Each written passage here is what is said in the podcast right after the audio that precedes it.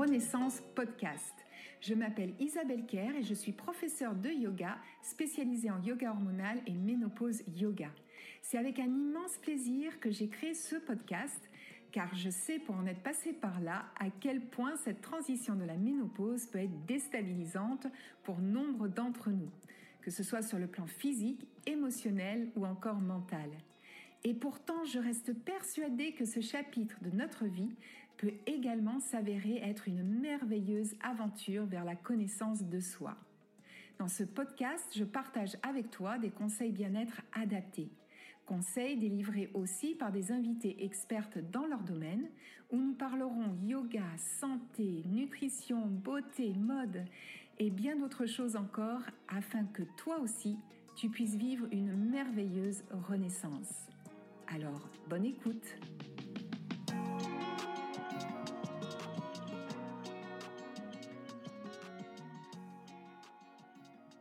Bonjour et merci d'être présente pour ce nouvel épisode du podcast.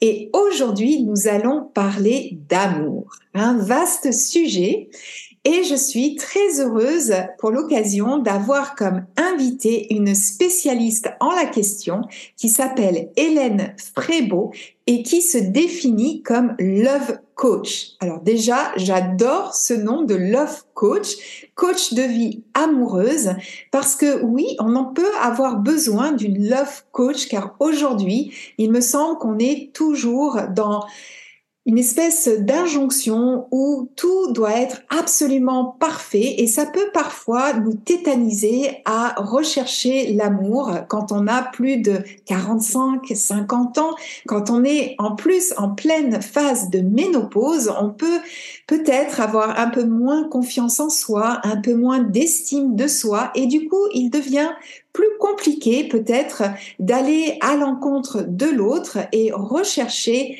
notre âme sœur entre guillemets. Donc faire appel à une love coach peut être vraiment une super solution. Et ce qui m'a beaucoup plu euh, chez Hélène, eh bien, c'est une phrase que vous pouvez retrouver sur son site internet qui dit l'amour et sa recherche entre parenthèses doit d'abord être une source de joie.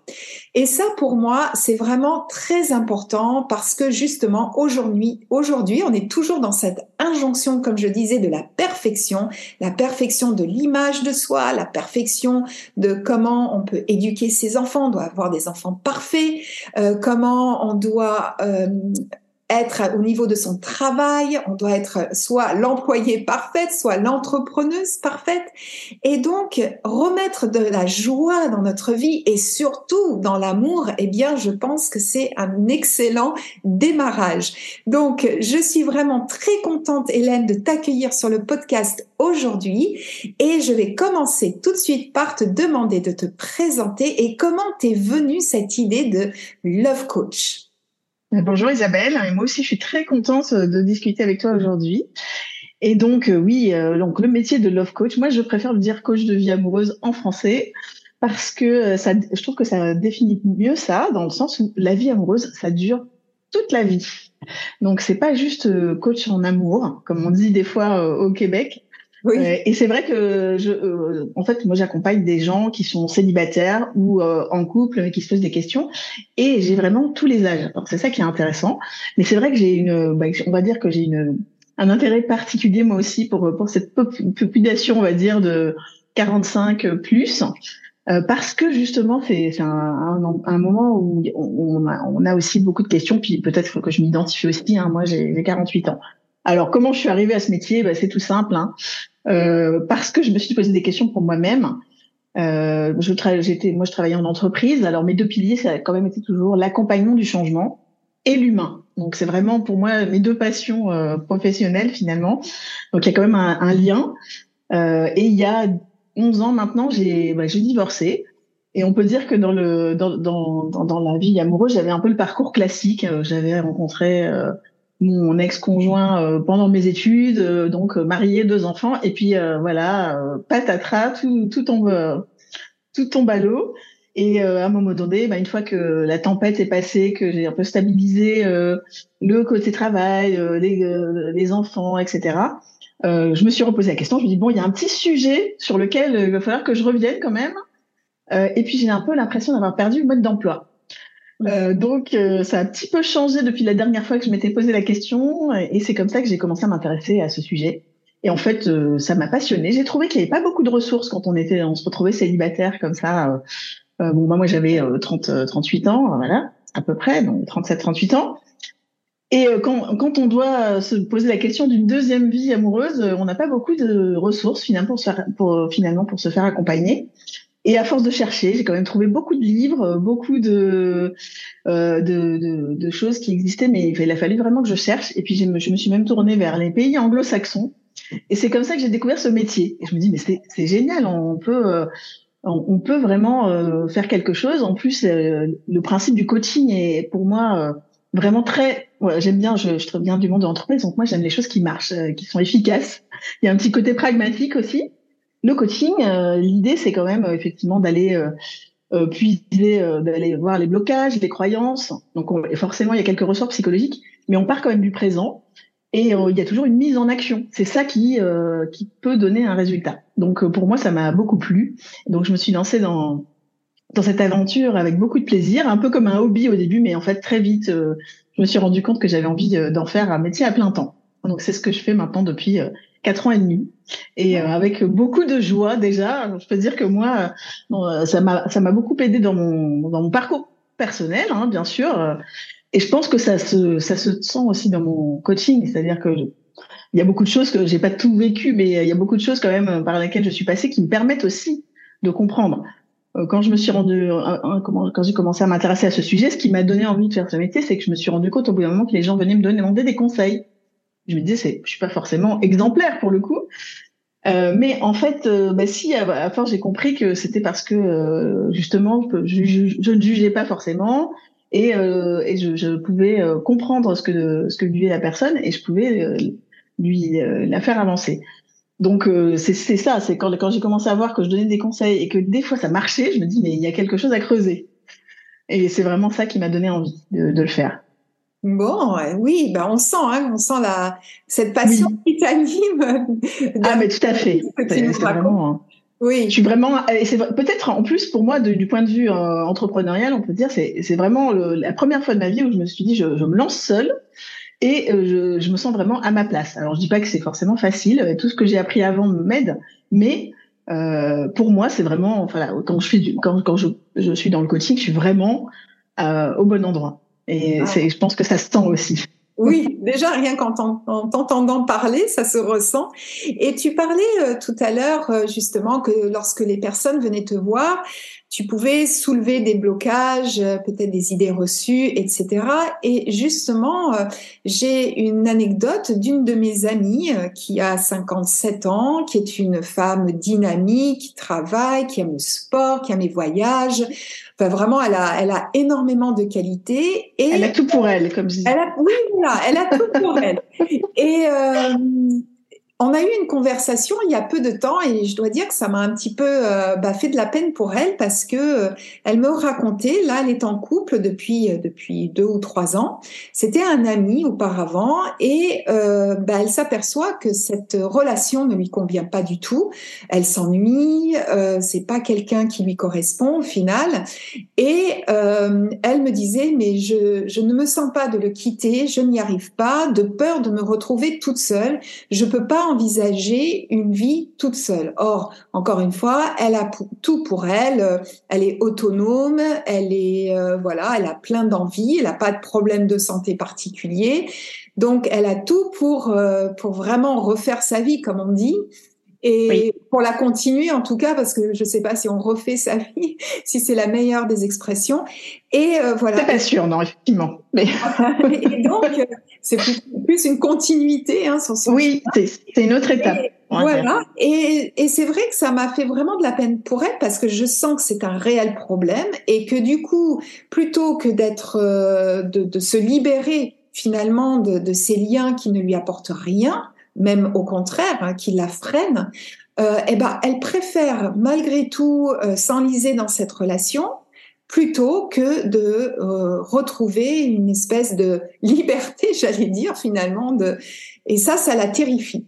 Et donc, est-ce que ça, c'est quelque chose que tu vois souvent justement peut-être plus chez les femmes à cet âge-là donc où on arrive proche des on va dire de la soixantaine entre 50 et 60 ans oui, alors bon, déjà, il y a quelque chose qui est assez général du côté des célibataires, quel que soit l'âge, c'est effectivement cette peur d'être seul. Ça, je, le rencontre souvent, et on voit que euh, c'est un petit peu euh, lié à une croyance. il y a des croyances collectives qui nous aident pas. C'est un peu mon dada aussi dans ce métier.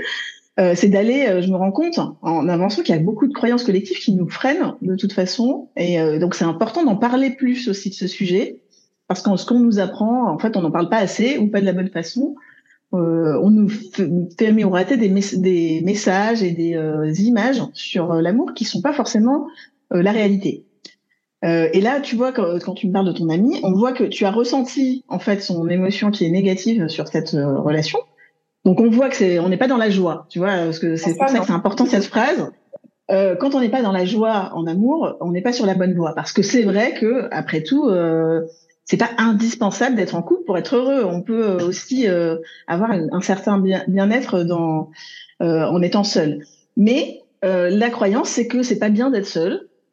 c'est un peu honteux d'être célibataire. or, bon, de nos jours, il faut se rendre compte. Et moi, c'est ce que je vois tous les jours sur les terrains, c'est que des gens célibataires, ce n'est pas rare. moi, j'aime bien dire, c'est tout à fait tout aussi normal d'être en couple que d'être célibataire maintenant. Donc pourquoi il y a encore cette, cette honte d'être seul? Euh, ben Parce que euh, du point de vue euh, de la société, c'est pas c'est pas très glorieux finalement. Moi, je trouve qu'il n'y a pas forcément de gloire particulière à afficher qu'on est en couple. Tout dépend de ce qu'on a dans son couple. encore une fois, si c'est un couple heureux, évidemment, on peut être peut-être peut-être pas fier, mais en tout cas être heureux de, sa relation. Mais si on est dans un couple qui marche pas très bien et on en connaît tous, euh, je vois pas où est la gloire particulière de vouloir absolument que ça marche. Des fois, la solution, c'est d'arrêter l'histoire, tout simplement. Donc là, on voit qu'il y a plusieurs. Euh, donc il y a cette croyance de euh, que que c'est pas bien d'être seul. Euh, on sent aussi d'une d'une si on va plus personnellement, quand j'entends quelqu'un qui me dit ça, euh, il y a la croyance collective et puis il y a sa croyance à elle. Et là, on a la croyance aussi qu'il n'y a pas le choix, qu'on n'a pas vraiment le choix. ça, ça vient aussi. Ça peut être un peu plus un peu plus important justement quand on atteint euh, l'âge 45 plus on se dit bon à un moment donné il y a, aussi cette croyance que il y a une dette de péremption pour trouver l'amour et que après ça va être plus dur euh, qu'on va peut-être pas trouver mieux euh, donc bon, tu vois bien quand on, quand on dit ça euh, est-ce que dans, ma vie amoureuse, j'ai envie de faire des choix juste parce que j'ai peur de ne pas trouver le mieux? C'est pas la bonne énergie. Hein. On voit bien que c'est, pas, on part pas dans quelque chose de positif. Or, euh, s'il y a un message à faire passer là-dessus, c'est que ces croyances, elles sont fausses. Euh, moi, j'appelle ça le mythe de la rareté. Donc, comme je disais, les célibataires, ce n'est pas rare. Donc, on a toujours le choix. Il y a forcément une poignée de personnes qui peuvent nous plaire et avec qui on peut être heureux, ce n'est pas si rare que ça. Et la croyance qu'on est trop vieux ou trop vieille pour trouver l'amour, elle est fausse aussi parce que bah, si vous regardez autour de vous, vous allez voir qu'il y a plein de gens qui se rencontrent à n'importe quel âge. Donc, euh, s'il y a vraiment une chose qu'il faut oublier maintenant, euh, euh c'est cette idée qu'on peut pas retrouver. C'est un peu nouveau, mais quand même, il y a beaucoup de gens qui se séparent à tous les âges, à 45, à 50, à 60, à l'âge de la retraite. Donc, ça veut dire qu'il y a aussi des gens qui sont disponibles en, même temps que vous. Donc, il faut pas se dire que on peut pas trouver. Hmm. Donc là, pour ton ami, euh, bah, si je devais donner une image, un peu, j'aime bien les mots, c'est toujours important. Puis il y a beaucoup de mots justement qui sont liés euh, à l'amour. On dit souvent, par exemple, qu'il s'agit, euh, quand on est célibataire, de trouver chaussure à son pied. Hmm. Donc là, rester dans une relation où on n'est pas bien, c'est un peu comme on s'est dit, ben, j'ai trouvé cet escarpin, il est trop petit pour moi. Donc je vais rester dedans, j'ai mal aux pieds, mais euh, je veux, j'ai peur de, euh, j'ai peur de retourner dans mes baskets de célibataire, euh, un peu confortable mais un peu, un moche finalement, parce que je suis pas sûre de trouver un escarpin qui va être à ma taille. En gros, c'est ça. Et là, on comprend un peu l'absurdité du raisonnement. Pourquoi? Parce que des chaussures, des paires de chaussures, il y en a toujours plein. Donc oui, peut-être qu'il faut accepter de porter un peu les baskets de temps en temps, mais au moins on, est, on reste un peu plus confortable, même si c'est un peu moche, on n'est pas très fier de ses baskets. Et avec la, la confiance qu'à un moment donné, en cherchant, en prenant son temps, en sachant exactement ce qu'on recherche, on va trouver la bonne chaussure qui va être vraiment pour notre pied. En fait, ce que ça veut dire quand on est dans une mauvaise relation, c'est simple. Ou, peut-être qu'elle a changé. Elle était peut-être bonne au début. Peut-être que l'amitié était plus adéquate finalement pour ces, pour ces deux personnes. Mais euh, dans la relation, à un moment, ça ne marche plus. Donc la chaussure est devenue euh, trop petite ou trop ou pas confortable ou euh, désagréable à porter. et il faut accepter que on va pas rester éternellement avec cette chaussure. Et oui. Voilà. Pour ça, il faut avoir confiance qu'on trouvera. C'est ça. C'est vraiment ça, euh, l'idée d'aller vers la joie, c'est se dire, euh, déjà, j'ai confiance que je peux trouver quelqu'un, que ça existe. Oui, ça va peut-être me demander un peu de temps. Euh, ça me demande de sortir de ma zone de confort, mais est-ce que je suis vraiment confortable dans une mauvaise relation C'est ça, ça la question. Souvent, la décision va se faire quand la personne, on est humain, hein, donc c'est vrai qu'on a peur de sauter. on a préféré faire un petit saut dans le vide, mais c'est de l'amour. On risque, on risque pas de mourir. Hein normalement. Donc euh, c'est là où il faut se dire, mon confort n'étant, enfin, à un moment donné, les gens vont prendre la décision de, de, de sauter le pas quand ça devient vraiment trop inconfortable de rester. C'est ça, euh, entre choisir entre, ils vont choisir entre l'inconfort de rester et l'inconfort de ne pas savoir ce qui va se passer après, en fait. C'est toujours la peur, la, peur, de l'inconnu, mais c'est vrai que notre cerveau aime bien nous confiner dans cet espace, même si c'est inconfortable mais euh, c'est d'un côté rassurant parce qu'on connaît. Euh, c'est ça. On ne connaît pas qui euh, engendre la peur. Mais est-ce que tu as remarqué dans tes clients, euh, dans ton panel, on va dire, de clients, si c'est quelque chose qui est plutôt féminin ou masculin? Alors oui, c'est vrai que euh, je constate. Euh, moi, j'ai tendance à dire que je, bah, j'accompagne des êtres humains, qu'on est tous uniques, qu'on a tous des cas particuliers. Mais c'est vrai que les croyances qu'on nous transmet ne sont pas exactement les mêmes. Et euh, aussi, je vois qu'il y a des différences, de, bah, des différences éducatives qui, euh, je me, je m'intéressant au sujet, je cherche toujours des explications pour pour tout ça, mais je pense que ça vient de l'éducation qu'on reçoit, notamment dans le mode de communication. C'est pas toujours la même chose, et c'est peut-être pour ça aussi que quelquefois on a du mal à se comprendre. Donc c'est bien d'en avoir confiance. C'est pour ça aussi que j'aime bien parler de ce sujet pour qu'on se rende compte en fait qu'on est différent et aussi on a on n'a pas le même bagage transmis euh, de chaque côté. Alors, c'est vrai que les femmes se posent plus de questions. D'abord parce que euh, justement dans, l'éducation, on leur, confie un peu plus euh, le, soin du lien social et de, la relation. Donc elles, elles ont l'habitude d'en parler plus avec leurs amis, elles se font plus d'idées reçues et justement elles se transmettent des fois aussi plus de croyances qui bloquent. En tout cas quand moi les personnes que je vois souvent justement elles ont un blocage donc c'est je vais en voir plus qui, qui se posent ce genre de questions. Et, euh, et c'est vrai que aussi, euh, y a, je pense qu'il y a quelque chose, enfin, dans, à l'âge 45-50 plus, on se pose aussi plus de questions sur euh, la vie de couple. On a souvent déjà eu des expériences pas forcément bonnes. Et je vois que du côté des femmes, elles ont plus, euh, euh, souvent elles ont pris un peu plus d'indépendance aussi. Enfin, elles ont goûté un peu plus à leur indépendance et elles ont peur de se remettre dans le couple. Euh, donc, euh, ça donne forcément une intention ambivalente dans, euh, dans leur recherche. Parce que d'un côté, elles s'envoient le message, oui, j'aimerais bien trouver quelqu'un. Et de l'autre, oui, mais je suis pas sûre que je veux rentrer dans un couple. Donc forcément, ben, ça va donner un résultat aléatoire. Quand on a une intention qui est pas claire, on a un résultat pas clair, ce qui est logique. Et, euh, et c'est vrai que je vois moins ce, cet aspect-là du côté des hommes, peut-être parce que leur expérience de couple est, enfin, curieusement, leur expérience de couple est peut-être moins, euh, euh moins connotée. Ils ont surtout pas peur de perdre leur indépendance, en fait. J'ai l'impression que ça vient de là. Est-ce que c'est pas aussi du schéma, on va dire classique euh, de la femme qui, bien sûr, elle s'est mariée. Souvent, c'est la femme quand même qui fait le sacrifice du métier qui reste à la maison, euh, qui élève les enfants. Donc même si on essaye de, de sortir hein, de cet archétype, mais enfin, il faut reconnaître que c'est quand même l'image que nous avons, même enfants, hein, euh, dans les livres, dans les livres pour enfants, etc. C'est souvent la maman idéalisée à la maison et le papa qui travaille à l'extérieur. Donc c'est vrai que finalement, un homme qui va se retrouver seul à 50 ou plus ça va pas remettre en question sa vie entière, alors que pour une femme, il y a d'autres choses qui peuvent aussi entrer en ligne de compte, comme tu l'as dit très justement. Bah, regagner sa liberté, c'est pas toujours facile. Euh, Ça fait peur. On est dans l'inconnu. Il y a peut-être aussi euh, un problème d'autonomie financière. Euh, là aussi, ça fait peur. Si on a arrêté de travailler pendant 20, 30 ans, on se dit oui, mais qu'est-ce que je vais trouver maintenant à mon âge? Comment je vais faire pour m'assumer? Donc, il y a, je trouve que on a peut-être plus de, de paliers à franchir en tant que femme, finalement, qu'en tant qu'homme. On doit se poser peut-être plus de questions euh, autour de euh, est-ce que je pars, est-ce que je reste? Alors oui, ça c'est plutôt euh, donc du coup quand on est en train de se poser la question de rester ou, partir dans, un, couple.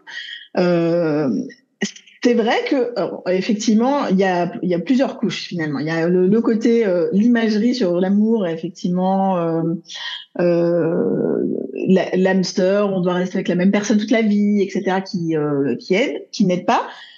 Et oui, il y a une couche euh, plus, euh, mais qui est assez récente finalement. Hein. on va dire que je, je me suis beaucoup intéressée à ce sujet cette année. L'histoire de la femme à la maison et euh, l'homme qui travaille, c'est beaucoup, ça s'est beaucoup accentué quand même au 19e siècle. Donc on a l'impression que c'est de tout le temps. C'est pas aussi, aussi tranché que ça. Mais c'est vrai que on peut dire aussi que la génération là qui arrive à la cinquantaine, c'est la première génération de femmes qui ont mené de front finalement le fait d'être euh, mère, euh, de, s'occuper de leur maison et d'avoir une carrière. Et euh, effectivement, quand une fois qu'elles se séparent, ben, elles vont faire le choix. souvent, elles sont encore actives. et oui, elles doivent lutter un peu pour faire tout en de front. Et donc, cette indépendance, une fois qu'elles l'ont regagnée, c'est difficile de, de repartir encore dans quelque chose. On se dit, est-ce que je vais faire est-ce que je vais devoir renoncer à certaines choses? Et c'est là où, euh, euh, effectivement, dans, mon, métier, des fois, il faut que je rassure. Je dis, c'est pareil, on est en 2023. L'avantage, c'est que quand même, ça a avancé. On a des choix. On a plus de choix. Et personne ne dit, et euh, c'est presque le meilleur moment quand on a la cinquantaine, se dire, bon, bah, je n'ai plus besoin de me marier, je n'ai plus besoin d'habiter avec la personne si je ne veux pas, je n'ai pas l'intention de faire des enfants. Donc, je cherche quelqu'un juste pour moi. Hmm. Et donc, je peux créer le couple que je veux. Et c'est là où il faut redéfinir, en fait, qu'est-ce que ça veut dire un couple pour moi. et euh, il va suffire de trouver la personne qui va être d'accord avec moi. Et quand même, on peut trouver. C'est ça qui est important. C'est justement la question que je voulais te poser. Donc, tu, tu parles de cette différence maintenant et surtout, bah, quand on a voilà, la carrière lancée, euh, les enfants ont grandi, etc. Du coup, on est plus libre finalement dans un nouveau schéma de couple. Et euh, donc, on peut réinventer la notion de couple finalement Tout à fait. complètement différemment de ce qu'on a connu. Et aussi, donc ça, c'est si on veut retrouver une relation nouvelle, si on est seul. Mais est-ce que tu penses aussi que euh, bah, si on est en couple depuis 30 euh, ans, voire plus, et que finalement ça fonctionnait bien, euh, peut-être que ça ronronne de temps en temps, mais est-ce que tu aides aussi les personnes à finalement réinventer un peu leur couple? Elles n'ont pas forcément Absolument parce que voilà, elles ont un confort de vie. C'est plus la flamme incroyable euh, peut-être du début, mais un confort finalement euh, de vie. Mais est-ce que c'est difficile dans ces cas-là de réinventer un couple existant pour que chacun y trouve une place qui lui est euh, qui lui est propre et finalement qui lui convienne maintenant, ce qui n'était peut-être pas le cas lorsqu'ils se sont connus, mariés, etc. Oui, tout à fait. Bah, c'est là où c'est important effectivement de prendre conscience qu'on évolue, puis la vie nous fait évoluer de toute façon. Même si on ne veut pas changer, euh, forcément ça change. Euh, et, euh, et, oui, euh, souvent les, les bases, que, il faut retrouver un, deuxième souffle. Et quelquefois, je, je présente comme ça, je dis bon ben, partez du principe que le couple comme il existait au, départ n'existe plus. Et donc la question qu'il faut se poser, c'est euh, quel couple je veux aujourd'hui. Et là, c'est vrai que c'est bien si les deux se rendent compte de ça. Mais quelquefois, j'ai des personnes qui sont en couple et qui viennent seules parce qu'elles se posent des questions. Elles se disent, bah, ça me convient plus comme ça. Est-ce que je peux changer quelque chose? Et déjà, s'il y en a un des deux qui se pose la question, euh, par ricochet, on peut quand même faire des choses parce que il faut se rendre compte que dans le couple, on se positionne. Et c'est vrai que dans un couple qui, qui existe depuis longtemps, bah, on a tendance à finalement, on a l'impression qu'on connaît la personne par cœur, que on a un rôle bien défini, qu'on voilà, qu'on fonctionne par complémentarité, et on devient un peu paresseux sur ça, c'est-à-dire qu'on ne partage pas son évolution. Or, on en a quand même parce que, bah, oui, forcément, si on a une activité à l'extérieur, on est influencé par d'autres choses, on apporte des choses, on peut apporter des choses dans son couple. Donc, croire qu'on connaît la personne par cœur, déjà, c'est une illusion, mhm. parce que forcément, il y a des choses qui ont changé. Mais c'est vrai qu'on peut peut-être se figer dans un, une sorte de rôle.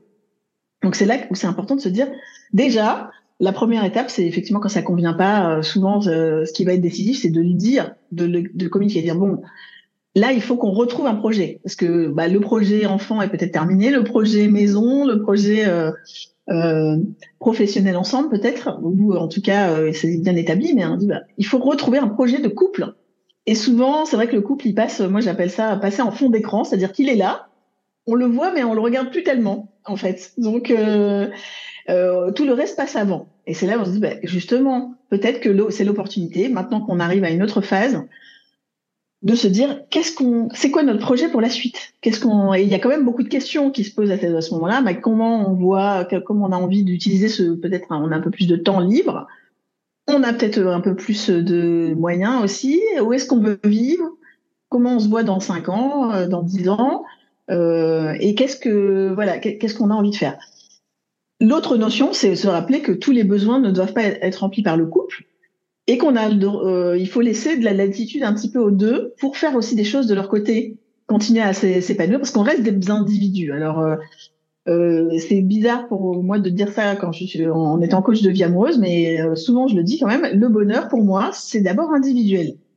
Là, évidemment, la relation va pouvoir l'enrichir. Euh, on va pouvoir partager, on va pouvoir créer de nouvelles choses mais ça mais on est toujours là, en tant qu'individu, on est toujours au centre de sa vie. Et son bonheur, on a une recette qui est individuelle. C'est pas la même que le voisin, et même pas la même que son conjoint. Donc, euh, c'est important de la connaître, de l'explorer. Quelquefois, on se dit, bah, j'ai laissé des choses de côté, et c'est vrai que c'est là où on se pose la question. J'ai laissé des choses de côté, euh, j'ai envie de les faire. Et si le couple est trop euh, ronronnant, ben on a, on a l'impression que ça empêche. Donc euh, c'est là où il faut dire, ben, moi c'est vraiment important pour moi, donc il va falloir que je les fasse. Donc comment on s'organise finalement euh, et partager cette, cette, c'est effectivement cette, cette envie. Et euh, s'il y a encore des choses, si c'est là où on va voir si le couple est solide finalement. Hein. La réponse n'est pas en début de coaching, n'est pas toujours la réponse. Est-ce que la solution, ça va être de dire bon ben cette histoire peut-être arrive à son terme et il va falloir prendre une décision difficile et avoir le courage de, de le faire parce que oui, ça demande du courage aussi. Euh, que ça soit de rester ou de partir, quelquefois ça demande du courage. Euh, ou est-ce qu'il y a moyen de réinventer ce couple euh, Et ça va souvent dépendre aussi de. Il faut commencer par soi, dire ben moi je vais me repositionner autrement, dire ben là je signale que ça se passe pas comme je veux, que j'ai changé. Euh, et, et, voir comment comment le, le conjoint aussi enregistre cette, ce changement et euh, accepte de, bah, de peut-être de se positionner. Et quelquefois, euh, ça va permettre de, de relancer le, effectivement le couple sur une autre dynamique. Euh, et il y a toujours de l'espoir quand même. S'il reste en de l'amour quelque part, souvent, euh, si ça va pas jusqu'au bout, c'est parce qu'en fait, euh, il y en a un des deux qui a déjà beaucoup avancé et qui se rend compte qu'il n'y a plus d'amour de son côté. Mais s'il reste encore un peu d'amour, on peut, on peut relancer et, euh, et quelquefois, ça, ça peut même être assez spectaculaire. Euh, euh, une fois que les choses sont claires, les, les personnes vont se rendre compte qu'elles ont envie, en fait, de reconstruire quelque chose ensemble, mais de différent. Et ça, c'est vraiment chouette. Que je trouve que tu as vraiment raison de pointer qu'on est d'abord des individus et que le couple ne doit pas rimer euh, nos envies, parce que ça, je pense aussi que c'est un peu le début de la fin quand on se sent brimé dans notre dans notre quête, dans ce qui nous anime, et euh, de un peu demander l'aval de l'autre pour faire quelque chose. Euh, c'est là aussi où peut-être euh, le couple n'est pas n'est pas en phase et savoir chacun garder euh, bah, ses activités propres, peut-être ses passions. Alors bien sûr, on peut se retrouver sur certaines, c'est fantastique. Tout à fait. Aussi avoir chacun euh, voilà des, des, besoins, des envies différents et en plus, je trouve que c'est vraiment très enrichissant parce que ça fait des sujets de conversation, d'échange, ça suscite Exactement. Donc euh, voilà, je trouve que ça c'est très très important dans un couple que chacun puisse effectivement avoir son individualité. Sinon, c'est comme si euh, on était dans une pièce de théâtre et chacun a son rôle à jouer et on peut pas en sortir. Et ça, c'est pas possible. et non, tout à fait. C'est là, ça, il faut, il faut pouvoir euh, faire entrer les évolutions. C'est pour ça aussi que j'aime ce métier. J'aime bien avoir les différents cas parce qu'en fait, pour moi, un couple, c'est un peu. J'utilise souvent la, une autre métaphore, celle du feu. Euh, et dans, en fait, dans, dans, un couple, on a besoin de, de deux dimensions qui sont euh, que j'appelle la dimension désir et la dimension amour. Et c'est vrai que là, déjà, il y a un problème de définition parce que dans le mot amour, on met un peu tout aussi. Et il y a différentes sortes d'amour. Donc, si on prend un feu, bah, le désir, ça va être l'étincelle. Donc, euh, quand on est, quand on se connaît pas, quand c'est dans au moment de la rencontre, bah, il, y a, il peut y avoir beaucoup de désir, mais il n'y a pas beaucoup d'amour parce que l'amour, c'est quoi? C'est le bois. Et donc, c'est ce qu'on apporte. Donc, si le bois est pas de bonne qualité, euh, s'il y en a pas assez, ou si on le met tout le bois d'un coup, enfin, si on le met pas au, fur et à mesure, euh, mais le, le, feu va pas durer très longtemps. Et il y a une dimension qu'on oublie souvent, c'est que pour que le feu brûle bien, il faut, euh, il faut l'étincelle, il faut du bois, mais il faut aussi de l'air. Et l'air, bah, c'est ça, c'est tout ce qu'on va faire à l'extérieur et qu'on va apporter et qui va permettre aux aux deux personnes qui constituent le couple de respirer et d'apporter de nouvelles choses et de se renouveler. Euh, parce que justement, c'est cette illusion de croire qu'on connaît euh, qu'on connaît l'autre personne par cœur qui fait qu'on perd le désir finalement. Et, euh, et si on perd le désir, au bout d'un moment, on perd aussi l'amour. Donc c'est ça qui. Donc il faut vraiment ces, ces trois dimensions. Ce qui veut dire aussi qu'il faut arrêter. Alors ça, c'est dans la croyance euh, ils se marièrent et eurent beaucoup d'enfants et fin de l'histoire. Et ben non, c'est juste le début et donc ça se renouvelle, ça se nourrit toute la vie. Donc c'est toujours important. Euh, en fait, il faut se rendre compte que quand même quand on est en couple, le couple, c'est toujours important mais jamais urgent. C'est dans les priorités qu'on a. Donc on va toujours s'occuper d'abord du travail, d'abord des enfants, des corvées ménagères, des, euh, de tout ce qui vient nous, qui, qui a l'air urgent en se disant bon bah le couple comme je dis c'est le fond d'écran ça bouge pas je peux compter dessus jusqu'au moment où ce n'est plus le cas. Et donc, en général, c'est quand ça devient urgent que ça devient embêtant. et euh, donc, c'est là où on se dit bon, ben, c'est peut-être pas urgent, mais c'est toujours important. Donc, je ne le laisse pas de côté parce que ça, finalement, ça, ça soutient tout le reste quand même. Euh, ça n'a pas, pas de sens de me concentrer que sur mon travail, mes enfants et, et mes tâches ménagères si mon couple ne va pas bien. À un moment donné, euh, il faut euh, se rendre compte que ça se nourrit de tous les jours et que ce n'est jamais acquis. Et c'est tant mieux parce que si c'est jamais acquis, eh ben on peut continuer à nourrir le désir euh, et, euh, et, donc euh, entretenir l'amour. Et on a vraiment besoin de ces deux dimensions à différents dosages évidemment. Donc en début de relation, ça va être plutôt beaucoup de désir et pas encore beaucoup d'amour parce que l'amour ça prend du temps, il faut se connaître. Le désir, on n'a pas besoin de se connaître beaucoup, c'est un peu de l'inconnu justement, de l'excitation. Et l'amour, c'est plutôt, euh, ben, on ne peut pas aimer quelqu'un qu'on connaît pas. Pour moi, ça vraiment, ça prend du temps. Donc c'est euh, la proximité, savoir tout de l'autre, etc. Euh, même avoir des petites routines, mais des routines positives ou justement qui apportent de la joie, qui ne sont pas juste faites sans y penser, plus conscientes finalement. Mais c'est aussi rassurant, ça permet de, justement d'entretenir le lien et de savoir qu'on peut compter sur la personne. C'est pas inintéressant la routine. Et quand on est en couple depuis longtemps, bah, des fois on a beaucoup d'amour et beaucoup de routine et beaucoup de connaissances de l'autre, mais on a, quelquefois il faut raviver le côté désir. Et le côté désir, bah, c'est la nouveauté qu'on peut aller chercher aussi de l'extérieur et se rendre compte que l'autre personne a toujours des choses nouvelles. On n'est jamais, on n'a jamais fait le tour de la personne en fait. Mmh. C'est ça qui est intéressant et excitant, un peu difficile, mais euh, il y a des gens qui arrivent. Moi, je, je trouve que ce qui est toujours important, c'est de se mettre des, des exemples, se dire oui, il y a des gens qui y arrivent, il y a des gens qui se rencontrent à 75 ans, il y a des gens qui se sentent jeunes à 85 ans et qui en ont l'air. Pourquoi pas moi? Plutôt que de se dire oui, mais il y a des gens qui arrivent, mais bon, ça doit pas être pour moi. Alors, dire, je, peux choisir d'être cette personne hein, plutôt que de choisir d'être euh, la célibataire euh, triste. Je peux être la célibataire joyeuse. Exactement. Mais alors, euh, est-ce que tu t'es rendu compte dans les clientes que tu peux suivre qu'il y a peut-être une difficulté supplémentaire au moment de la ménopause où il y a bon, beaucoup de choses qui se passent hein, déjà dans notre dans notre corps, dans notre esprit. Il y a c'est un énorme chamboulement et euh, du coup il peut y avoir euh, du manque de confiance en soi parce que bah, le corps commence un petit peu à changer, on va doucement vers le vieillissement. Donc, euh, on peut avoir aussi la peau qui change. Bref, être moins à l'aise avec son image extérieure. Et peut-être aussi, du coup, pour la femme qui va être seule à ce moment-là, se poser des questions euh, plus intimes au niveau euh, vraiment de la sexualité.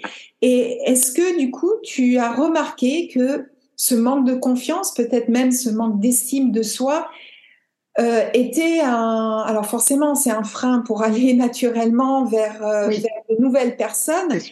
Comment peut-on euh, justement dépasser, dépasser cette peur de je ne sais plus comment faire, je ne sais plus comment séduire, j'ai peur de, de l'intimité à nouveau parce que ça fait X années que ça m'est pas arrivé.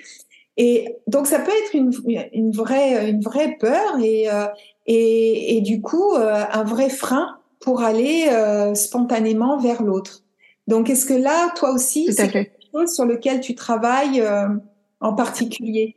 Oui, bien sûr, parce que effectivement, la, la confiance en soi, l'estime de soi, ça va être, ça va être important. Plus l'estime de soi d'ailleurs que la confiance en soi, je dirais. On n'est pas obligé d'être quelqu'un de super confiant pour trouver l'amour. Heureusement, sinon on serait pas très nombreux. Mais en, tout cas, il faut avoir une bonne estime de soi dans le sens où on se dit, ben, je mérite, je mérite d'être aimé comme je suis, avec euh, mes changements, avec mon âge, avec tout, en fait. Donc c'est vraiment là-dessus que, que je vais plutôt travailler. Euh, et, euh, et, oui, c'est normal de se poser des questions. Pour moi, effectivement, et, euh, à 48 ans, je, je, je me pose, je n'y suis pas encore, mais je me pose la question et je trouve ça plutôt rassurant. Parce que moi, ce que je vois, c'est qu'il y a aussi toutes sortes de, de personnes, euh, de femmes dans, de, de femmes dans cet âge. Donc oui, la ménopause, c'est un nouveau changement. En même temps, en tant que femme, c'est pas la première fois qu'on a notre corps qui change, qu'on se pose des questions et qu'on se demande euh, et qu'il faut qu'on un peu se réapproprier son image de soi aussi hein, et son image extérieure. Euh, donc il faut se dire que c'est encore une étape et c'est un petit peu illusoire de vouloir euh, l'éviter. C'est aussi, je pense, parce qu'on parle pas assez de ce sujet de la ménopause et qu'on le met un peu, euh, voilà, il faudrait pas presque pas que ça se voit, voilà, exactement. Alors qu'en fait c'est juste la vie euh, on devrait se dire, bah, ok, je vieillis, mais ça veut dire que je vis. Et en plus, bah, quelque part, euh, je ressemble de plus en plus à la vie que je mène et surtout à l'intérieur. Euh, quand on est jeune, finalement, euh, on n'a pas vraiment fait exprès de ressembler à ça, à quelle que soit son, image. Et en plus, on, on la valorise pas tant. Je trouve que le problème, c'est que justement, surtout du côté des femmes, leur image extérieure est beaucoup, euh, elles sont beaucoup regardées, euh, quel que soit leur, leur âge finalement. Quand on est jeune, on a des complexes parce qu'on se compare avec les autres, et quand on devient plus âgé, on a des complexes parce qu'on se dit, eh ben, je suis pas aussi jeune qu'avant. Et euh, dans les deux cas, c'est vraiment peine perdue puisque de toute façon, on n'y peut rien. Alors moi, ce qui m'a beaucoup, je veux dire personnellement, quand je et je suis comme tout le monde, il y a des jours où je me dis ah là là tiens j'avais euh, plus j'avais pas cette ride là etc j'ai un peu plus de cheveux blancs bon qu'est-ce que bon ok je sais que c'est normal mais ça me fait pas fortement plaisir. Et je repense euh, à une une dame que j'avais rencontrée euh, dans, en thalasso euh, un jour j'avais fait une séance de thalasso et je me suis retrouvée dans une piscine à côté d'une d'une d'une octogénaire mais magnifique. Alors elle était pleine de rides mais alors, la lumière qu'elle dégageait, j'ai discuté pendant une heure avec elle et euh, elle avait, elle, avait un petit air à Michel Morgan pour, euh, vous faire une idée. Mais surtout, ça venait, c'était vraiment, euh, pour moi, c'est une évidence que ça venait de l'intérieur. Elle avait quelque chose de, beau. Je me dis, mais cette femme est belle. Si on me dit qu'à 85 ans, je ressemble à ça, je signe tout de suite. Et quelque part, pourquoi je repense à elle de temps en temps? Parce que je me dis, ouais, tout ça, ça n'a, enfin, c'est toujours, c'est pareil, c'est euh, une idée générale, c'est des images qu'on fait, qu'on fait, et c'est vrai. Euh, je vais pas faire une thèse là-dessus, mais il y a beaucoup d'injonctions, notamment sur l'image des femmes.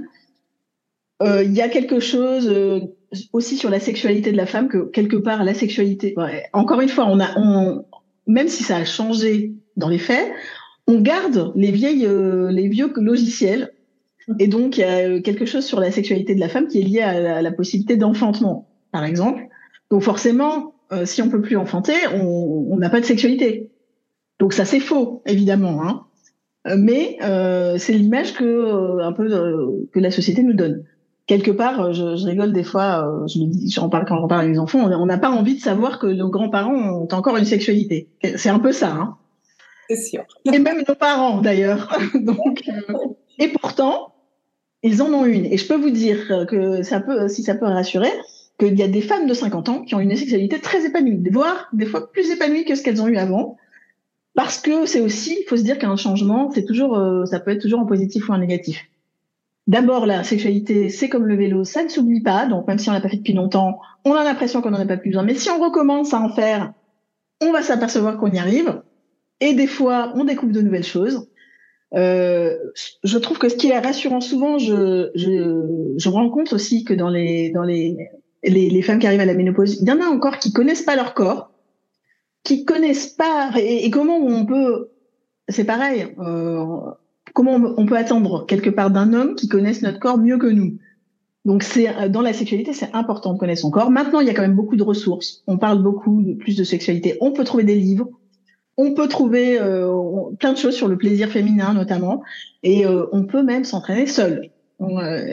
Et donc, je trouve que c'est important de se dire si on a et ça et ça peut faire lever des impréhensions, se dire ok, mon corps marche toujours très bien, euh, je suis capable de trouver du plaisir et de la joie dans l'amour, dans la sexualité. Euh, je suis même pas euh, et, et, euh, et, je suis pas obligée de me coller à l'image de, euh, de la mamie parfaite après avoir été la maman parfaite.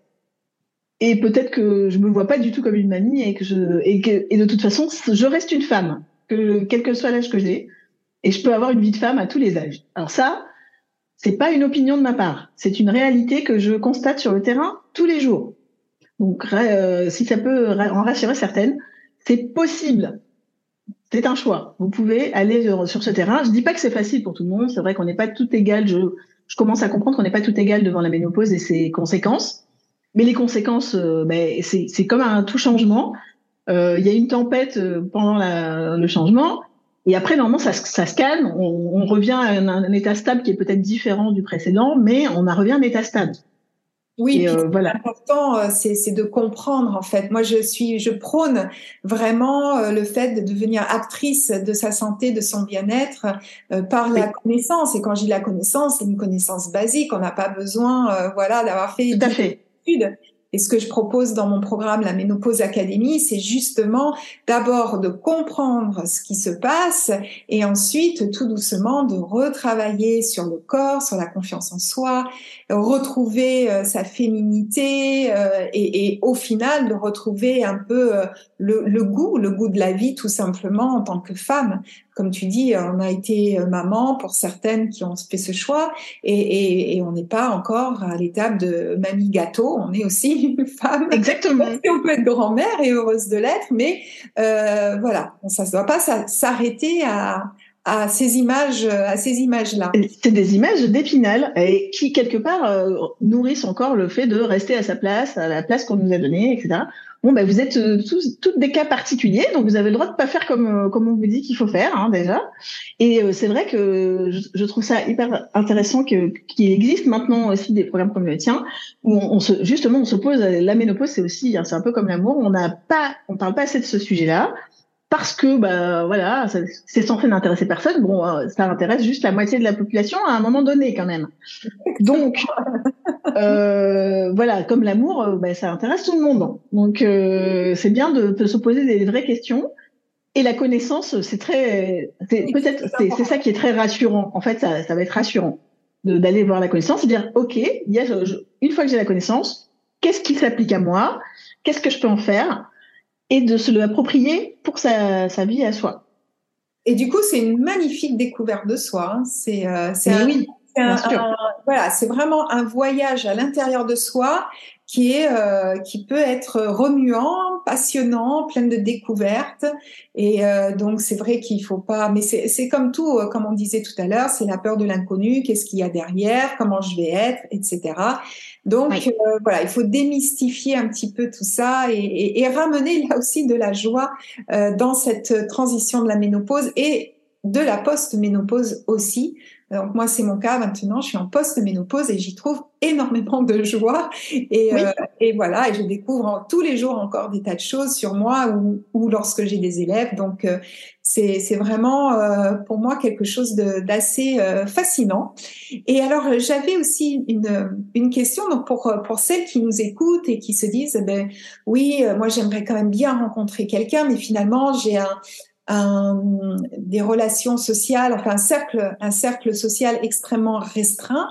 Qu'est-ce que tu penses du coup d'aller se diriger vers des sites de rencontres en ligne, par exemple, ou euh, vers des agences matrimoniales? J'étais très intriguée parce que l'autre jour, je suis tombée sur un, un, tout petit bout de reportage où des jeunes, des trentenaires, euh, qui avaient du mal à se rencontrer, euh, eh bien, à retourner vers des agences matrimoniales. Alors, pas les sites en ligne, non, des agences matrimoniales, euh, comme on a pu voir euh, il y a 20 ans où ça a été un peu la, la panacée. Mais toi, qu'est-ce que tu en, qu'est-ce que tu en penses de ça? Alors, alors déjà, c'est bien parce que tu vois, ce, ce, reportage te prouve que c'est pas une question d'âge. C'est plus une question de, eh, oui, alors le monde a un petit peu changé, et puis c'est peut-être un peu plus difficile de trouver dans son cercle immédiat parce que euh, parce qu'on a on a des vies bien compartimentées et puis euh, voilà si on n'a pas trouvé pendant ses études euh, ça devient un peu plus difficile après. Et si on divorce ou qu'on se sépare ou qu'on devient veuf ou veuve à un moment donné on ne sait plus comment faire pour rencontrer des nouvelles personnes parce qu'on a ses amis bien définis son travail bien défini ses cercles bien définis. Et alors il faut se dire pour les sites de rencontres et les agences matrimoniales tout ça ce sont des outils. euh, moi, je vais les outils, je vais les utiliser éventuellement. Alors, pas les agences matrimoniales, mais j'ai souvent des gens qui sont venus, euh, qui sont allés dans des agences matrimoniales, qui m'ont, qui font des retours et qui viennent me voir après pour m'expliquer euh, que ça suffit pas. Pourquoi? Parce que euh, dans tous les cas, c'est un outil qui peut être très efficace parce que toute action est mieux que pas d'action hein, dans sa vie amoureuse. Donc ça, c'est sûr. Donc tout peut marcher. c'est là où la chance et le destin et, et tout ce qui est l'imagerie qui est autour de l'amour euh, joue en notre faveur parce que oui, la chance, elle existe, mais plutôt pour ceux qui vont la provoquer et la saisir. Donc c'est ça qui est important de, se rendre compte. Les chances existent toujours. Alors, simplement, des fois, on ne la voit pas. Et pour moi, euh, bah, si c'est des outils, faut pas mettre. Euh, c'est souvent le problème, c'est pas l'outil, c'est ce que les gens en font et l'idée qu'ils s'en font.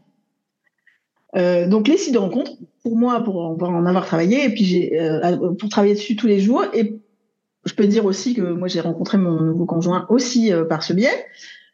C'est très efficace. C'est tout ce que c'est ce qu'on peut dire, justement parce qu'il répond à ce besoin-là, qui est euh, ben, je ne rencontre pas de nouvelles personnes dans ma vraie vie. Euh, simple, pratique, pragmatique. J'ai là un vivier de personnes qui sont disponibles comme moi. C'est facile, c'est rapide. Je peux faire ça depuis mon canapé en pyjama. Ça prend cinq minutes. Et la promesse, c'est ça, d'avoir un vivier facile et rapide à portée de main. Et c'est tout. Le reste du travail, c'est moi qui vais le faire parce que c'est ma vie amoureuse. Et je suis la seule personne à pouvoir choisir. Pour l'agence matrimoniale, c'est un petit peu différent. Donc là, on, prend un vivier plus restreint, les gens qui ont voulu s'inscrire dans l'agence. Donc peut-être qu'on peut se dire qu'ils sont un peu plus motivés, qu'ils ont une intention un peu plus euh, poussée et qu'ils ont un peu plus investi dans tous les sens du terme. Mais le vivier sera plus restreint, donc j'ai pas de garantie de trouver la personne euh, qui me convient. Et je délègue la partie qui m'embête, qui est de sélectionner, de faire le tri, finalement. Mais euh, encore une fois, à un moment donné, il faudra bien que ça soit moi qui fasse le travail. Donc, euh, dans, tous les cas, ce qui est important, c'est de se dire, ça part d'abord de moi. La vraie, clé, c'est moi. Donc, euh, et moi, je vais travailler là-dessus. Et l'idée, c'est pour ça que, que j'aime cette solution du coaching, c'est que je vais aider la, personne à trouver sa solution. Et si elle doit aller sur un site en ligne ou aller dans une agence matrimoniale, c'est pas incompatible. Mais on va trouver la solution qui lui convient le mieux à elle-même, en étant consciente que elle a les ressources pour trouver la bonne personne, elle les a d'abord en elle. Et c'est d'abord effectivement lever ses blocages personnels, trouver concrètement effectivement un cercle plus élargi de nouvelles personnes parce que sinon bon ça va être quand même difficile de compter juste sur la chance il y a un, moyen très simple de s'en rendre compte. Euh, des fois, je le dis quand je fais des ateliers collectifs aussi, justement pour parler de ce sujet et, euh, euh, expliquer aux gens qu'il y a des, plein de choses à faire. Je dis, mais, quand je pose la question, je dis combien de nouvelles personnes vous avez l'occasion de rencontrer dans votre vraie vie qui pourraient vous plaire en une année? Donc en général, les réponses, ça va de 0 à 10 pour les gens qui ont une vie sociale plutôt riche. Et 10, c'est déjà beaucoup. Hein. Donc, euh, ça serait, en général, ça tourne plutôt autour de 2-3. Donc, 2-3 personnes en une année, on imagine qu'une recherche, ça peut aller, ça peut durer longtemps. Parce qu'après, il faut euh, encore construire, etc. Dis bon, concrètement, si vous allez sur un site de rencontre, en sachant comment bien vous en servir, en le faisant bien, euh, vous pouvez parler, indépendamment du fait que ça marche ou pas, vous pouvez parler à trois personnes par semaine. Donc, vous imaginez, ça va quand même beaucoup plus vite pour trouver une poignée de personnes qui pourraient éventuellement vous plaire.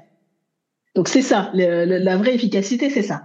Après, euh, ben oui, c'est une expérience qui est un peu particulière. C'est sûr que justement, ça demande euh, de bien savoir ce qu'on veut mettre dans sa recherche, parce que c'est ça qui va faire la différence. On va rencontrer des gens, euh, comme dans la vraie vie, mais ils sont tous concentrés en fait. C'est effectivement ça.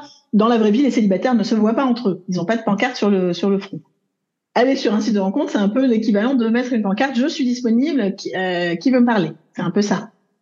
Et ça serait bien utile d'avoir ça dans la vraie vie, mais on l'a pas. Donc, euh, donc dans la vraie vie, il y a d'autres moyens de rencontrer. Effectivement, bon, moi, je, je travaille aussi sur ça. En général, je fais un mix de deux, parce que ça se nourrit. Si je cultive la bonne énergie dans la vraie vie, il va se passer des choses. Et quelquefois, le, le fait d'avoir le site de rencontre en même temps, ben, moi, je, je n'ai pas d'opinion il n'y a pas de mauvais endroit pour faire une bonne rencontre, donc que ça soit dans la vraie vie ou sur un site. Pour moi, ça n'a pas d'importance. Ce qui est important, c'est ce qui se passe après, en fait. Donc, euh, donc effectivement, je vais souvent euh, conseiller de faire un mix des deux.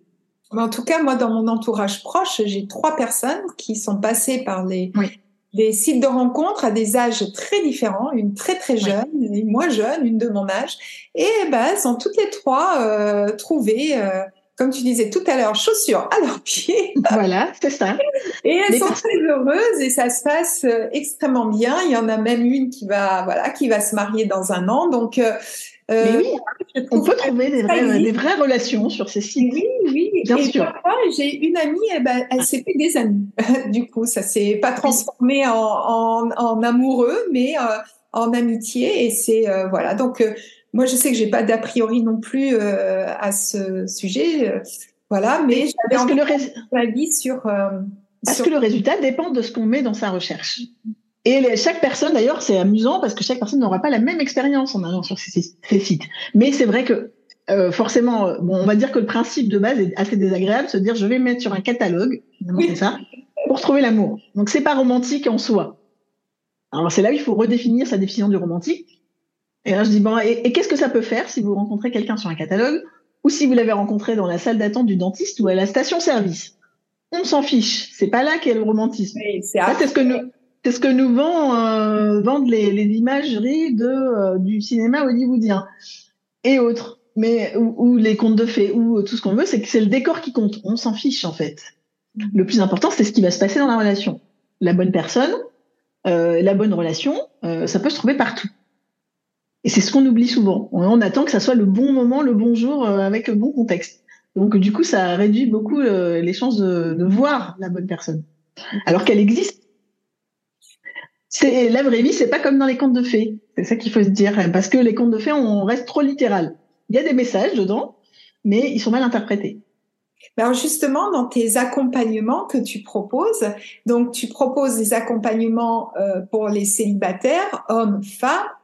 oui qui sont dans cette recherche de retrouver euh, l'amour. Euh, et est-ce que tes accompagnements, donc, c'est un, suivi, j'allais dire, euh, régulier jusqu'à trouver la bonne personne, ou est-ce que c'est plus de comment comment peut-être euh, travailler sur soi pour être, comme tu disais, dans cette énergie, dans cette belle énergie de joie et, et finalement d'ouverture aussi, parce que on peut très, très vite se fermer comme une huître si on n'a pas vraiment envie de trouver. Et du coup, euh, voilà, de, de refuser peut-être des invitations, de, euh, et de pas être dans une espèce de curiosité sans forcément euh, se dire oh, mais il faut absolument euh, qu'à la fin du mois j'ai trouvé quelqu'un. Non, mais d'être plutôt dans cette. Ça c'est le meilleur moyen de se planter, de se mettre un délai.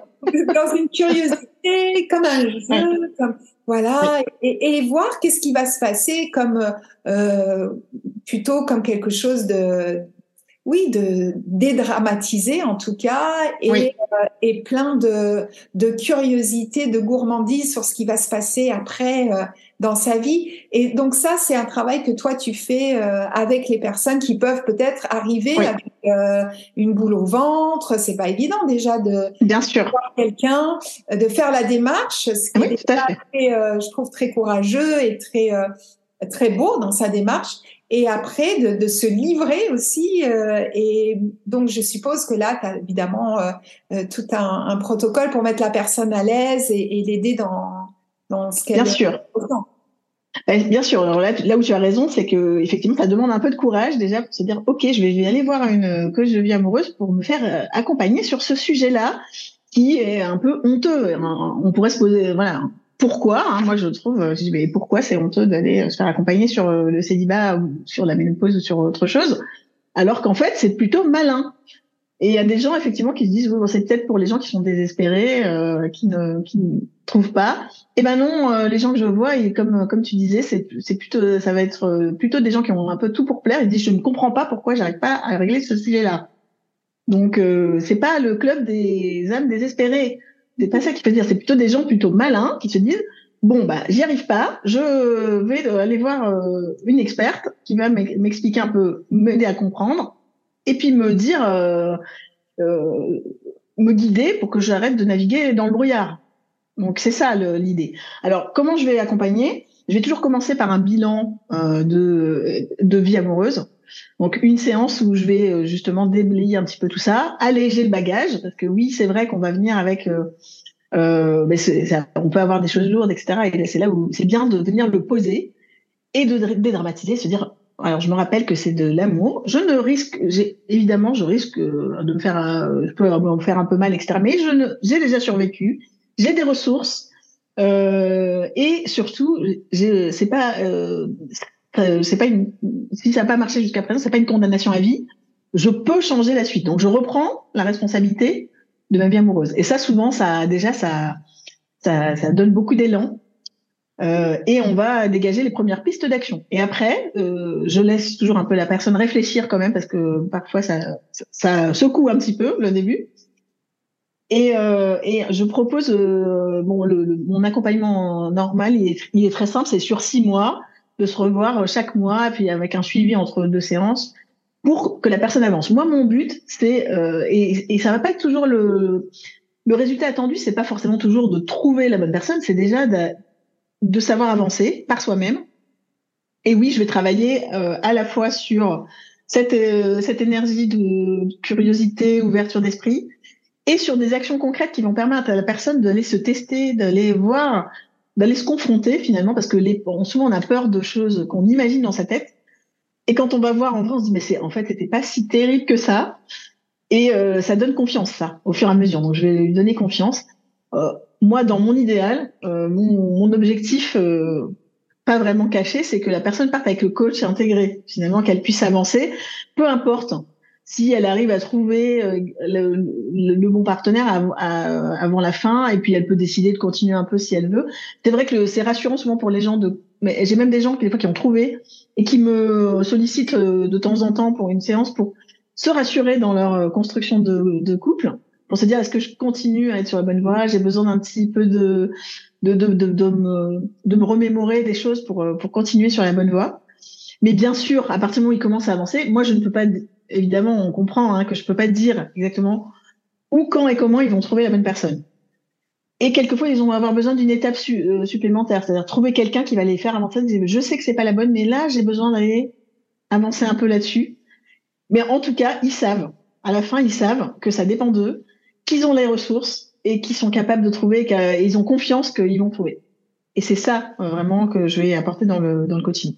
Et bien sûr, euh, moi, cerise sur le gâteau, c'est que souvent, ça se concrétise par, euh, ça peut être très concret, effectivement, euh, euh des gens qui trouvent, qui, qui, trouvent un, un, couple en me disant, mais je ne savais même pas que c'était possible, je ne savais même pas que ce genre de personne existait, je l'aurais pas regardé avant, euh, ou qui, ben, j'avais quelques mariages aussi qui, qui finissent par se concrétiser deux ans après le, le, le coaching et je, je, reçois des nouvelles. Donc ça, c'est chouette. C'est vraiment, ah ça, pour moi, c'est c'est du, c'est du, c'est du, du petit lait. Quand je reçois ça, je me dis c'est génial parce que j'ai eu un impact concret sur la vie de la personne. Et elle est plus heureuse et elle a euh, trouvé sa joie dans l'amour. Eh ben, c'est formidable, oui, c'est une belle fin, ça. Euh, c'est un happy end. Donc, euh, ça, c'est plutôt, oui, très c'est gratifiant, mais en même temps, euh, tu sais pourquoi tu le fais. Donc, je trouve que voilà, d'aider les autres, de toute façon, c'est vraiment euh, un beau métier, euh, quel que soit l'accompagnement. Oui, tout à fait. J'accompagne aussi. Alors, j'ai préféré le choix aussi de faire un programme en ligne une fois par an que j'ai appelé indépendante et amoureuse et qui c'est justement j'ai identifié ce, cette croyance plutôt féminine qu'on ne pouvait pas faire les deux en même temps et qu'on risquait euh, de perdre son indépendance si on, se risquait à remettre un pied euh, dans une nouvelle chaussure. Euh, et, et, donc, je travaille spécifiquement là-dessus. Et ça, c'est un programme sur trois mois en ligne. Et c'est ça aide aussi. Ça permet à des gens qui préfèrent partager en collectif plutôt que de faire le coaching individuel. Et puis, ça permet aussi d'accéder, à ça pour les personnes qui sont pas forcément tout près ou euh, qui voilà donc parce que c'est tout en vidéo finalement. Mais ça reste c'est pas c'est pas des tutos euh, à suivre tout seul euh, dans son coin. C'est du coaching où je suis là toutes les semaines euh, ils ont la coach dans leur salon comme je dis. Et ça, ça ça ça ça fait deux ans que je le fais et c'est pareil ça donne un ça donne un, d'assez bons résultats aussi. Bah là ça veut dire que la personne va faire un peu plus toute seule de son côté mais elle a toutes les elle, elle a un petit peu la vision d'ensemble. Elle, la feuille de route euh, ce que je vais pas forcément faire en coaching individuel parce que moi je vais appuyer là où je sais que ça bloque plus et je vais faire un peu moins sur les parties euh, qui un peu ouais, donc c'est plus personnalisé mais c'est du coup ils n'ont pas forcément la, la, feuille de route complète. Bon, mais de toute façon, voilà. Je mettrai euh, tous les tous les liens pour te retrouver dans le dans la description. Et euh, donc Hélène, pour terminer euh, cet échange, je termine toujours par une question pour mes invités. si tu veux bien, si tu as un rituel, soit bien-être, soit beauté, est-ce que tu veux bien le partager avec nous? Alors le rituel bien-être, pour moi, c'est il y a deux choses que donc moi je suis quelqu'un de plutôt hyper actif, donc euh, il y a quelque chose qui me fait beaucoup de bien, c'est le yoga. Donc j'ai décidé d'en faire une routine, voilà. Et j'ai mon cours de yoga toutes les semaines, euh, et ça, ça me fait beaucoup de bien. Et j'ai pris le yoga vraiment cool parce que j'ai pas besoin d'une activité euh, active encore. J'ai besoin de quelque chose qui me permet de me calmer justement et de bien me recentrer. Et j'aime beaucoup le yoga parce que ça parle à la tête, au cœur et au corps en même temps, et ça, c'est vraiment chouette. Faut trouver un bon professeur, mais ça, ça change tout. Et après, je me disais, ma routine beauté, est-ce que j'en ai vraiment? Moi, je suis pas, euh, je suis pas trop là-dedans, mais évidemment, en réfléchissant, comme toute routine, une fois qu'on l'a fait, on se rend plus compte qu'on l'a fait. Et là, je dis, bah oui, bien sûr, j'en ai une. Donc, euh, qu'est-ce que je vais faire? Euh, Moi, ma routine beauté du, du, matin, ça va être très très court. C'est peut-être mes années de maman solo avec deux enfants en bas âge, mais en tout cas, ça dure 10 minutes et c'est euh, je mets une crème euh, contour des yeux, une crème euh, hydratante pour le, deux jours. Et après, j'ai appris, j'ai appris à me maquiller euh, d'une manière euh, naturelle, mais qui me met en valeur en cinq minutes avec une professionnelle qui m'a dit exactement qu'est-ce qui me convenait. Ah, donc et j'ai fait ça il y a quelques années, mais je me disais voilà, j'aime bien quand même un tout petit peu maquiller. Et je le dis des fois à mes, à mes coachés, il y en a qui disent oui, mais moi j'aime bien être naturel. Et euh, ou même mon conjoint dit qu'il préfère les femmes naturelles. Et là, je dis en général, c'est le premier à regarder celles qui sont hyper apprêtées. et là, vous vous rappelez que votre conjoint, il y connaît rien. Et que, en fait, ce qu'il appelle naturel, c'est euh, bah, vous avez pris un tout petit peu de soin de vous, mais ça se voit pas. C'est ça, naturel. mais et ça, ça envoie un message aux autres aussi. Ça veut dire j'ai pris 5 minutes ou 10 minutes pour moi tous les matins. Et mhm. ça, ça fait du bien aussi à mon estime de moi. Alors ça peut, c'est pas obligé d'être du maquillage, ça peut être autre chose, mais quand vous faites quelque chose pour vous et pour votre apparence, vous envoyez un message aux autres aussi. que vous êtes importante et que vous passez du temps pour vous. Exactement, c'est un signe de respect pour voilà. et, et, pour les autres finalement aussi. C'est tout à fait. Bon, ben écoute, euh, Hélène, ben je te remercie infiniment pour cet échange qui était très riche. Je pense que ça va intéresser euh, de nombreuses euh, auditrices. Et d'ailleurs, si tu as apprécié ce, cet épisode de podcast, eh bien, je t'invite à mettre un commentaire, ou bien à t'abonner. Ça me fera extrêmement plaisir pour continuer à te proposer des sujets divers et variés. Et puis, je te dis à très vite maintenant pour un nouvel épisode.